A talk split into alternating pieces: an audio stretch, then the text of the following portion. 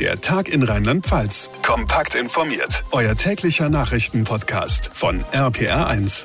Willkommen zu unserem Podcast heute am Mittwoch, 5. Januar. Ich bin Franka Wolf und das sind unsere Themen heute. Die Omikron-Welle rast auf Deutschland zu. Welche weiteren Maßnahmen erwarten uns jetzt? Außerdem wieder Dauerregen in Rheinland-Pfalz. Das weckt böse Erinnerungen an letzten Sommer. Wir sprechen mit unseren Reportern vor Ort und die Deutsche Bahn und das Thema Pünktlichkeit. Auch im letzten Jahr hat es da mal wieder ziemlich gehapert.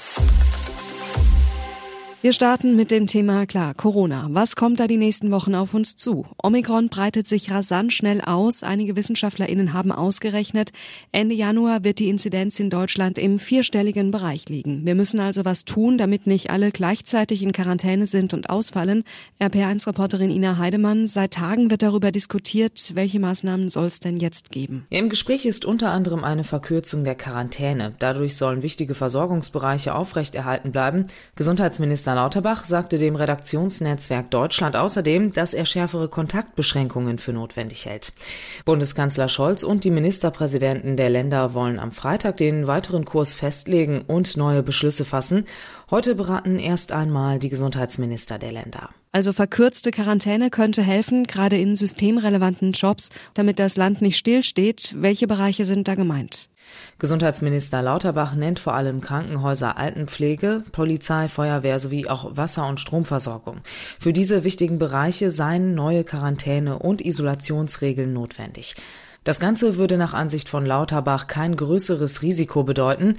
Er verweist auf Studien, nach denen die Phase, in der sich das Virus im Körper ausbreitet und die Phase, in der ein Mensch ansteckend ist, bei Omikron viel kürzer sei. Dann lass uns noch mal auf die Schulen schauen. Auch da ist Omikron ja ein großes Thema. Ja, auch für die Schulen ist ein schneller Anstieg von Omikron-Infektionen natürlich ein Problem. Deshalb beraten heute auch die Kultusminister der Länder.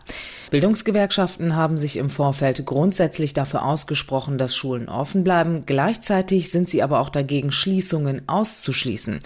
Die Vorsitzende der Gewerkschaft Erziehung und Wissenschaft, Maike Finnern beispielsweise, sagte NTV, es werden nicht alle Schulen offen bleiben können, das müsse man deutlich so sagen. Also viel Diskussion momentan. Ende der Woche sind wir schlauer. Danke, Ina Heidemann. Tagelang mal wieder Dauerregen in Rheinland-Pfalz. Viele Keller sind vollgelaufen, viele kleinere Straßen sind überschwemmt. Und wenn es so viel regnet, dann weckt das böse Erinnerungen, vor allem im Norden von Rheinland-Pfalz. Aber dort heißt es heute aufatmen. RPR1-Reporter Dirk Köster. An der A haben die steigenden Pegel nach der Flutkatastrophe im Juli zu besonderen Vorsichtsmaßnahmen geführt. Alle Behelfsbrücken sind noch einmal kontrolliert worden. Die in Walporzheim musste wegen Rissen an der Zufahrt tatsächlich gesperrt werden. Grund zur Besorgnis besteht für die Anwohner AnwohnerInnen jedoch nicht. Der Höchststand ist bereits überschritten. In Altenahr lag der Pegel am Vormittag bei 1,50 Meter, Tendenz fallend. Bei Hochwassern soll die Ahr künftig auch aus der Luft beobachtet werden, um zu sehen, welche Wege der Fluss sich nach der Katastrophe bahnt. Fehler wie im Sommer sollen nicht noch einmal passieren. Ja, und damit nach Trier zu RP1-Reporterin Sarah Brückner. Auch im Westen des Landes hat sich die Lage entspannt. Ja, hier in Trier hat die Mosel ihren höchsten Stand heute am frühen Morgen mit 7,63 Meter erreicht. Für uns hier ist es also in Anführungszeichen nur ein kleines Hochwasser, denn damit wurde nicht mal Meldemarke 3 überschritten. Auch ein bisschen weiter die Mosel runter in Zeltingen. Da war der höchste Pegelstand heute Vormittag dann mit knapp über 8 Metern erreicht. In Kochem steigt jetzt das Wasser im Laufe des Nachmittags nach aktueller Vorhersage noch auf maximal rund 6,80 Meter und danach fallen auch da die Pegelstände wieder. Klar, es sind noch immer viele Uferstraßen, vor allem im Kreis Bernkastel-Wittl Wittlich und rund um Kochem überspült und gesperrt. Da ist ja zum Beispiel traditionell immer die B53 betroffen. Größere Einsätze von Polizei und Feuerwehr gab es aber keine. Also insgesamt ist es ein Hochwasser, das wir an der Mosel so gut wie jedes Jahr im Winter erleben. Dankeschön an unsere RPR1-Reporter. Ja, ja, die Deutsche Bahn und die Pünktlichkeit. Darüber machen Kundinnen seit Jahren Witze und ärgern sich über verspätete oder ausgefallene Züge. Heute kamen die neuen Zahlen und ja, die sehen nicht besser aus. Letztes Jahr waren im Schnitt nur drei Viertel der Fernzüge pünktlich am Ziel. Deutlich weniger als im Jahr davor. RPR1-Reporter Thomas Bremser, gerade mal 75 Prozent. Was sagt denn die Bahn zu dieser Zahl? Woran hat's gelegen? Ja, zum einen hat die Bahn besonders viel gebaut im vergangenen Jahr, sagt sie. Also es gab viele Baustellen. Dann gab es im Herbst einen langen Streik der Lokführer. Darunter hat die Bahn auch gelitten. Und es gab die schwere Sturmflut im Sommer. Die hat den Verkehr stark eingeschränkt. Der Schaden lag bei über einer Milliarde Euro. Die Pünktlichkeitsquote liegt jetzt so hoch wie vor Corona. Im vergangenen Jahr waren die Züge so pünktlich wie lange nicht mehr, aber es sind auch deutlich weniger Menschen mit der Bahn unterwegs gewesen. Ja, die Bahn sagt ja seit Jahren, dass sie pünktlicher werden will. Woran liegt es, dass das nicht klappt? Naja, die Bahn betont natürlich vor allem externe Faktoren wie das Wetter oder Streiks. Aber das ist längst nicht alles. Es gibt oft Probleme mit kaputten Zügen oder auch maroden Gleisen und Weichen. Das sind Probleme, die nicht so schnell zu lösen sind.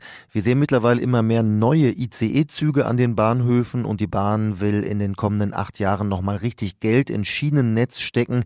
Aber das hilft natürlich den Passagieren. Passagieren nicht, die immer wieder zu spät ankommen, ihre Anschlüsse verpassen und oft dann auch nicht direkt informiert werden. Wie sieht das eigentlich in anderen Ländern aus? Sind da verspätete Züge auch so ein Thema? Also ich glaube, da ist die Deutsche Bahn schon einsame Spitze. In Österreich waren im vergangenen Jahr 96 Prozent der Züge pünktlich. Aus der Schweiz äh, fehlen noch die Daten aus dem Dezember, aber da waren es auch rund 92 Prozent pünktliche Züge. Fast alle Anschlusszüge wurden dort erreicht. In Dänemark oder Spanien sind die Kunden auch sehr zufrieden. Japan, da sind die Züge ja eigentlich alle auf die Minute genau.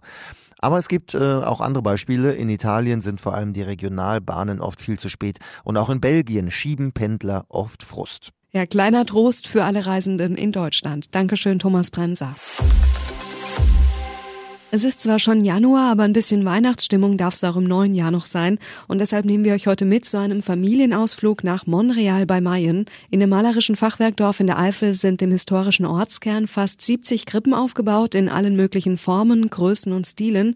Noch bis zum 9. Januar könnt ihr die Krippenvielfalt dort bestaunen. RPR1-Reporter Dirk Köster. Auf einer 600 Meter langen Strecke quer durch den Ort können Besucherinnen und Besucher die Geschichte der Geburt Jesu erleben. In fast jedem Winkel Monreals haben die Menschen ihre Krippen ausgestellt, sagt mir Initiator Ingo Becker. Überwiegend in den Fenstern äh, der Bürgerinnen und Bürger hier in Montreal, aber auch dann auf dem Dorfbegegnungsplatz oder neben dem Viergiebelhaus oder jetzt auf Mauern an der Kirche. Also so kreuz und quer verstreut. Ja, an der Feuerwehr steht zum Beispiel eine ganz originelle Krippe, die ist in einem Bierfass drin. Mit 25 Krippen ist das Projekt vor zwei Jahren nach einem Aufruf im Mitteilungsblatt gestartet. Mittlerweile sind es 67 und vor allem für die Kleinen ist die weihnachtliche Ausstellung ein Erlebnis. Also für Kinder, ich wohne ja jetzt vor Ort und krieg das auch mit und für Kinder ist es wunderschön. Also die laufen mit leuchtenden Augen durchs Dorf, suchen jede Krippe nach Plan, laufen vor und die haben unendlich Spaß. Sagt Astrid Dott vom Verkehrs- und Verschönerungsverein und dabei gibt es nicht nur die klassischen Krippen zu bestaunen.